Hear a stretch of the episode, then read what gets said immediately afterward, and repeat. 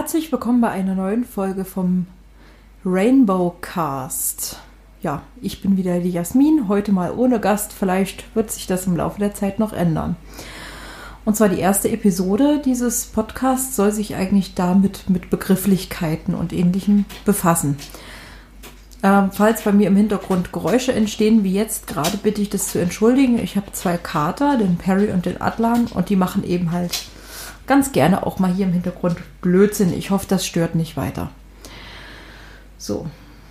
Und zwar sitzen wir oftmals da, auch gerade frisch nach dem Coming Out, und denken uns so, Hilfe, so viele Begriffe. Was soll ich jetzt eigentlich damit machen? Äh, was ist hier eigentlich was? Und wo wir gerade mal bei Begriffsklärung sind, würde ich sagen, als erstes ähm, kläre ich mal den Namen dieses Podcasts auf. Also Rainbow Cast sollte klar sein. Rainbow Talk ist die Website dazu. Aber Endreni.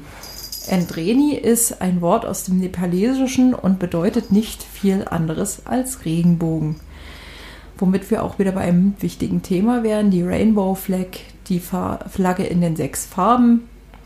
Jeder hat sie bestimmt schon irgendwo mal gesehen. Ich glaube, dazu muss ich es nichts weiter erklären. Das äh, Podcast-Bild zeigt im Übrigen meine Zimmertür mit den beiden Rainbow Flags für diejenigen, die es nicht sehen können. Des Weiteren der Begriff lesbisch. Ist ein allseits bekannter Begriff, aber woher kommt er? Und zwar gibt es vor Griechenlands Küste die Insel Lesbos. Und da hat bis 600 vor Christus die Dichterin und äh, Frauenlehrerin Sappho gelebt. Die hatte dort eine Schule für Töchter, also eine Töchterschule für etwas, ja, für Aristokratenkinder, insbesondere halt Mädchen und so. Und sie war die erste, die tatsächlich ähm, über die lesbische Liebe geschrieben hat. Insbesondere Gedichte und Verse und ich glaube auch Lieder. Es gibt auf Lesbos übrigens auch eine Statue, ein Denkmal der Sappho, falls da irgendwer mal hin will. Ja, Lesbos ist wie gesagt der Name dieser Insel. Daher leitet sich auch der Name lesbisch ab. Deswegen werden auch oftmals Lesben auch Saphisten genannt, womit ich das jetzt auch aufgeklärt hätte. Schwestern, ne? Schwestern kennt man ja sonst nur aus familiären Verhältnissen. Und in dem Moment ist es aber oftmals so, dass man auch in der Szene sagt, ja, eine Schwester ist eine Mitlesbe oder eine neue Lesbe. Und oftmals sitzt man dann aber auch da und fragt sich, was ist denn jetzt eigentlich zum Henker ein Coming Out?